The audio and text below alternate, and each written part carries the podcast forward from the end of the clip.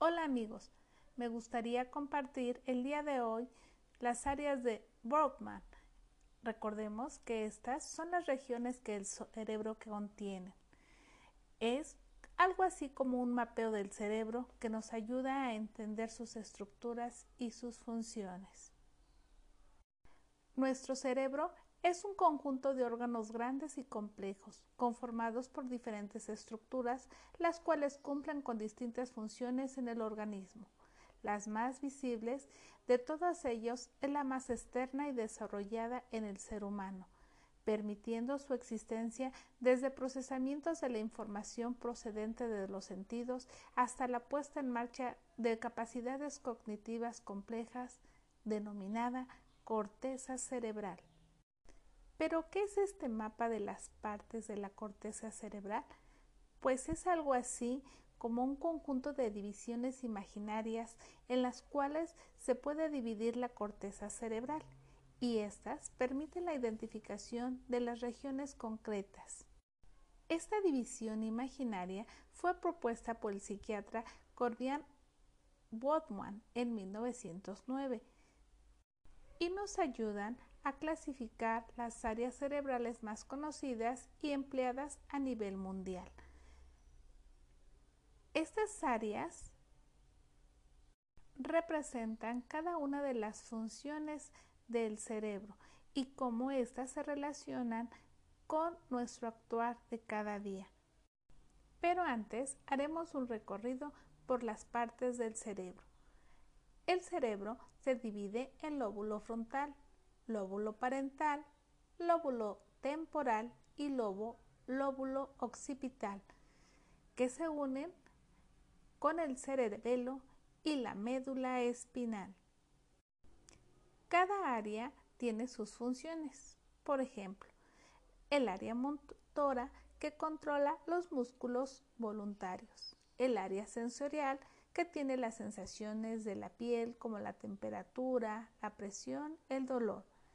El lóbulo frontal, cuyas funciones son el movimiento, la resolución de problemas, la concentración del pensamiento, el comportamiento, la personalidad, el humor.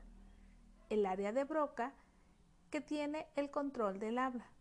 El lóbulo temporal, que nos ayuda en la audición, el lenguaje y la memoria.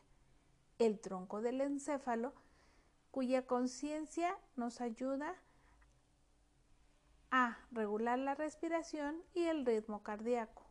El lóbulo parental, que nos ayudan a sentir las sensaciones, a desarrollar el lenguaje, a percibir lo que está a nuestro alrededor, a la atención.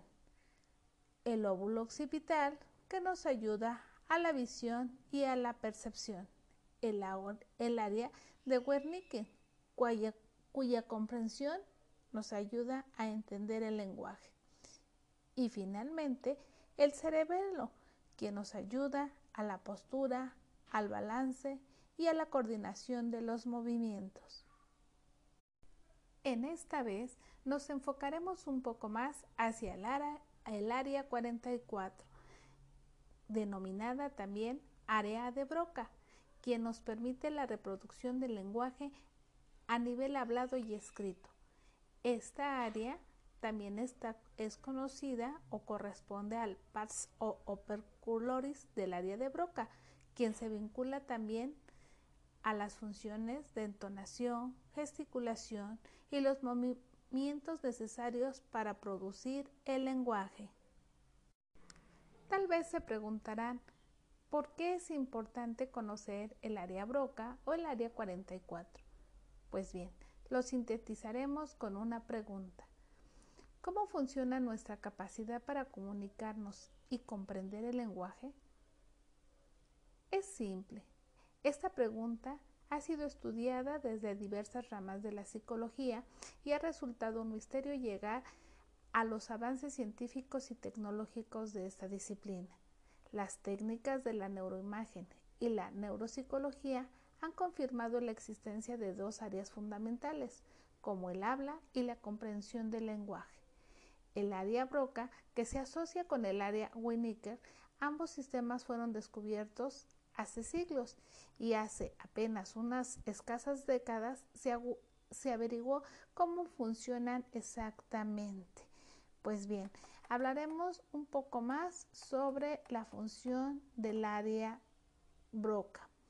Esta es la encargada de producir el lenguaje y se encuentra en el, hemisferio izquierdo, más concretamente en la parte inferior del lóbulo frontal, que asociada al área Wernicke es la, es la responsable de la comprensión sonora y normalmente la podemos encontrar en el hemisferio izquierdo aunque a su 30% de las zonas zurdas y el 10% de las personas diestras se encuentran en el hemisferio derecho. Esta zona pertenece al lóbulo temporal y está altamente relacionado con la zona auditiva. El área de Broca y el área de Wernicke se conectan mediante un grupo de fibras nerviosas conocidas como el fascículo oquiado. Es de recalcar que el área broca está involucrada en el ordenamiento de los fonemas como la unidad mínima del lenguaje, que son las palabras, y en la unión de las palabras para formar frases y oraciones. Y, en asociación con el área Wernicke, es la responsable de procesar los sonidos que escuchamos y relacionamos con el habla y con lenguaje que ya conocemos. Para entender mejor, nos iremos un poquito a la historia. ¿Cómo se descubrió el área Wernicke?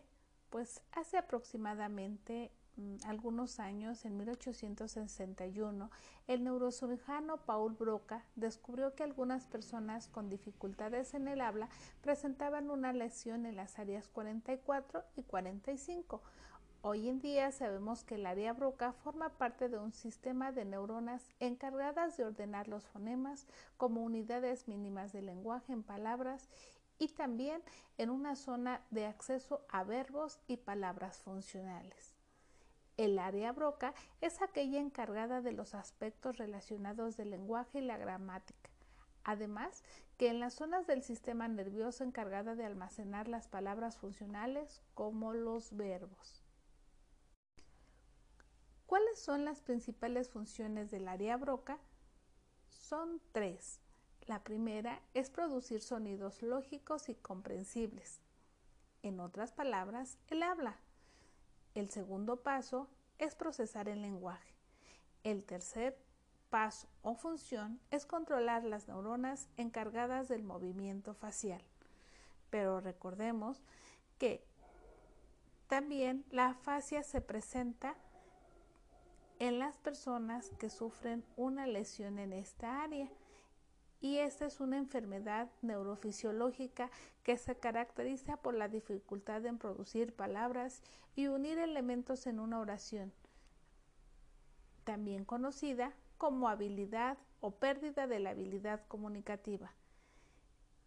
Personas con afasia de Broca no podrían expresarse correctamente ni ni formar frases completas. La afasia o lesión son bastante incapacitantes, pero pueden mejorarse mediante rehabilitación y mucha práctica para reeducar los músculos faciales.